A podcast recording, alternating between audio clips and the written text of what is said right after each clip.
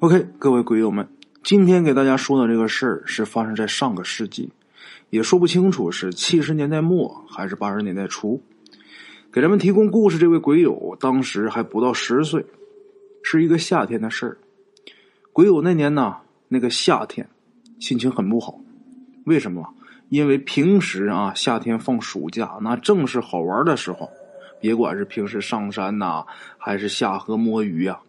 但是这个夏天却不一样，这一年的暑假总是下大雨，雨太大了，连雨天这人就出不去，出不去就玩不上，心情自然也就不好了。话说有这么一天，突然间雨停了，晴空万里啊，看着不像还要下雨的样子，鬼友就很高兴了，是吧？太好了，可以出去玩了。同样想法的不止他一个人。周围的这些小朋友啊，一看天晴了啊，心情都很好，就这样大家一起跑出去玩这一玩啊，就是一上午。玩着玩着啊，不知不觉他们就转到村外的山上啊。这个地方他们以前也总来，但是今天一到这儿，看这个地方有变化。为什么？因为最近的雨水呀，实在是够大的啊。山上有些地方的地形地貌。全都变样了，有变化更好啊！这小孩啊都喜欢玩这个新奇的。几个人啊玩的更疯啊，正玩着呢，其中一个孩子忽然间就陷到地里去了。这个地陷深坑啊，这小孩突然间就掉下去了。这突如其来的一幕啊，让大家都很震惊啊。那么这孩子为什么会掉下去呢？倒也不是说有什么妖怪。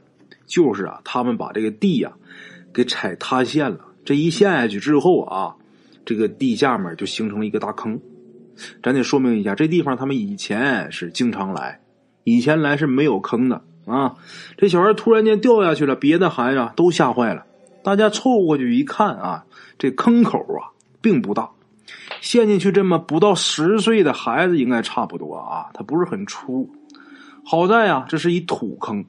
大家呀，就用手扒呀扒呀，就把这个坑口啊，就给扒大了。扒大之后，大家再往下看，掉下去那小孩啊，站在下面，离这个坑口大概能有一米多深。他们试着伸手够啊，也够不着。那一米多深，小孩的胳膊才多长啊，是吧？够不着怎么办呢？他们想办法。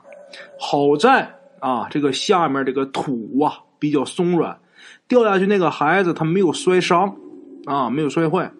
然后他们呢也有办法啊，想了半天呢，有一个人，这个孩子脑子比较聪明啊，就想着去搬几块石头，让下面那个小孩把这石头摞起来，然后那个孩子站在上面，这样他们再抱着另一个小孩的腰，让那个小孩把身子啊探进去，这样啊两面一奏效，这人不就上来了吗？但是啊，这只是理论上的，果然呢。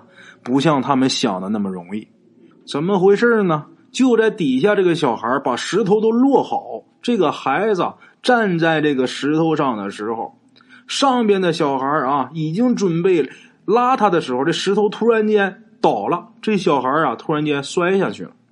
为什么呢？原来呀，这个坑里还有其他的空间，而且这个呃坑下面啊是有这么一个向下的一斜坡。所以啊，那个孩子这个石头没没落住，没落稳啊，直接把这个石头给踩倒了。这小孩直接就滚下去了啊！虽然摔倒了，但是并没有伤到他。他滚了一会儿啊，被一个东西给挡住了。被这东西这一挡啊，那东西啊好像不结实，被小孩这一撞啊就碎了啊！小孩拿手这一葫芦啊，里边全是湿泥一样的东西。那小孩很害怕，他手一撑，本想站起来，没想到他在这个湿泥里边啊，摸到了一个珠子，可能是由于紧张的原因啊，直接拳头这么一转，手一转啊，就把这珠子就给拿起来了。拿起来之后啊，他又爬到这个洞口啊，洞口下面，这一次啊，他们成功了，上面的小孩成功把下边站在摞起石头上的小孩给拉上来了。他上来呢，也歇了一会儿。大伙呢带他去河边洗，洗什么呀？洗身上的衣服啊什么的，怕回去啊让大人知道啊，是吧？其实啊，这小孩他胳膊都已经磕青了，那大人看见肯定也会问。但是小孩嘛，他就想的不那么细啊。在洗的时候啊，这小孩就从这个口袋里边把这颗珠子掏出来了，和他们平时玩的那个弹珠啊差不多大啊。但是，一摸这个珠子这个材质啊，就感觉好像是橡皮的，有弹性啊。这个浑白的颜色，大家看着都很新奇呀。这个小孩也要看，那也要看啊。争了一会儿，看了一会儿，闹了一会儿。也就回家了。其他小孩回家之后，咱先不说。这个孩子回家之后，家里人一看他身上有伤啊，就问他，他呢就用这个编好的瞎话就给搪塞过去了。可是啊啊，谁的智商不一定都有他这么高？他们这其中一起玩的小孩，其中有一个啊，这小孩岁数比较小，回家之后几句话就给说秃噜了啊。那这话到大人耳朵里边，那传的不就快了吗？第二天啊，这几家大人呢凑合到一起，就叫那个摔进洞里边那个孩子，就说：“你把你昨天捡那珠拿出来，我们看看呗。”结果啊，这孩子把这珠子拿出来，拿出之后谁看都不认识，这是什么玩意儿啊？是吧？那会儿啊，大家也没有这个宝珠的概念，所以谁都不重视啊。就这样，这小孩掉进坑里边，而且啊，摸上了一珠子，这消息啊。过了几天之后，在村里边就已经都给传开了啊！传开之后，村里啊就有这么一老头找过来了。这老头当时能有六十多岁。这老头是谁呢？村里的一个外来户，但是啊，在村中也住了几十年了。这老爷子孤身一人啊，文革以后啊，他也敢呐给人算个命啊，看个风水什么的，而且啊看的挺好，都挺灵的。啊，那么这老头来找这个孩子干什么呢？买珠子，啊，而且掏了二十块钱呢。大家想想，七十年代末八十年代初的时候，那二十块钱，那在当时那是巨款了。那会儿的人啊，没有什么商业头脑，要是搁现在啊，肯定是不能卖。你能够花这么些钱买这珠子的话，证明这个珠子的价值啊，肯定要高于你这个钱之上。啊！但是当时那些人呐，没有那种头脑啊。当时大家只看到这二十块钱了，那恨不得赶紧卖的，还怕他不要了呢，是吧？赶紧卖。就这样，这老头把这个珠子拿走以后啊，就有这个好事的人呢，就问他这珠子是什么。他呢，见这个珠子已经到手，他也不瞒人啊，他就跟大伙说：“嘿，这珠子这是一丹啊。”什么是丹呐？听说过太上老君的那个仙丹吗？这个丹呐，不是什么仙丹，但是吃了也可以当神仙啊。不过呀，你们吃没有用，因为你们不会吃啊。那么我花钱买它，自然呐我会吃啊。吃了以后，我就可以白日成仙啊。等我成仙以后啊，你们呢在村里边给我立个庙。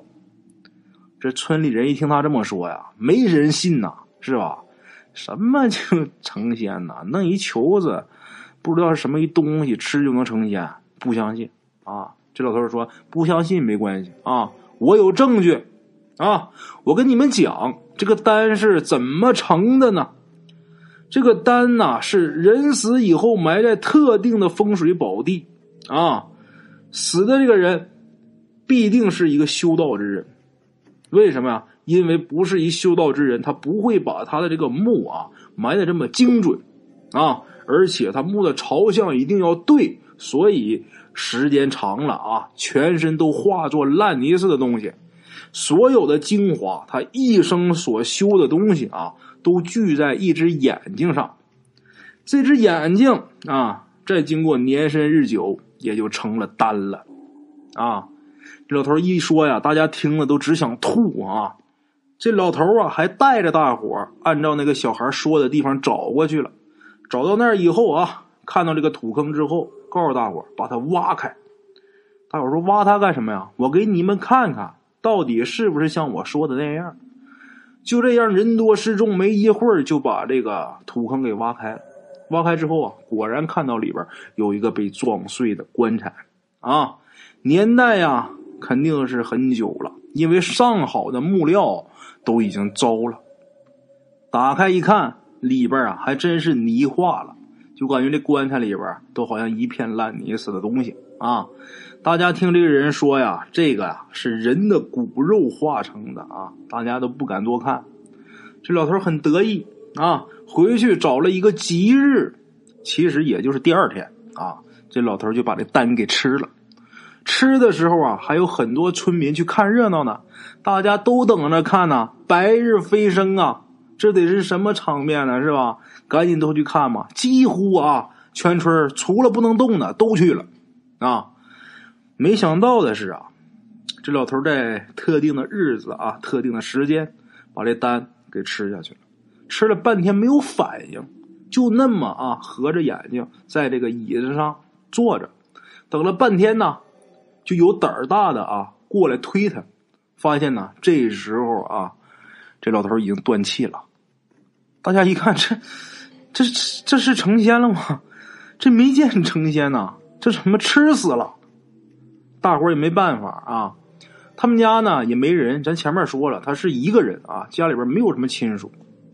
最后没办法呀，村里边这些平时处的不错的人呐，一人啊出点钱给他买了一口棺材，在他们家停了三天啊，停灵哪儿都有，一般停三天就算是最快的了啊。停了三天之后，大伙就开始装棺入殓，然后就准备直接。把这棺材抬到坟地埋了就完了，结果呢，正抬着这个棺材啊往山上走的这个过程中，大伙就觉得有点不对劲儿。没一会儿哈，就有跟着来的小孩就喊起来了，就说：“快看呐，棺材漏了！”大伙儿一看呢，真的，什么呢？棺材下面湿了一大块。虽说啊，大伙儿给他凑钱买的，这不是什么上好的棺材。但是也不至于这样啊，于是啊，就有老人们主持着啊，把棺材给打开了。等把这个棺材打开之后啊，大家都吓了一跳。这个人哈，他已经化了一半了。你看我这么说话一半啊，大家可能不理解。当时鬼友跟我说的时候，我也不太理解。之后他说呀，就是跟夏天啊那冰棍化了是一样的。哎呀，大家一看这场面，吓得不行啊。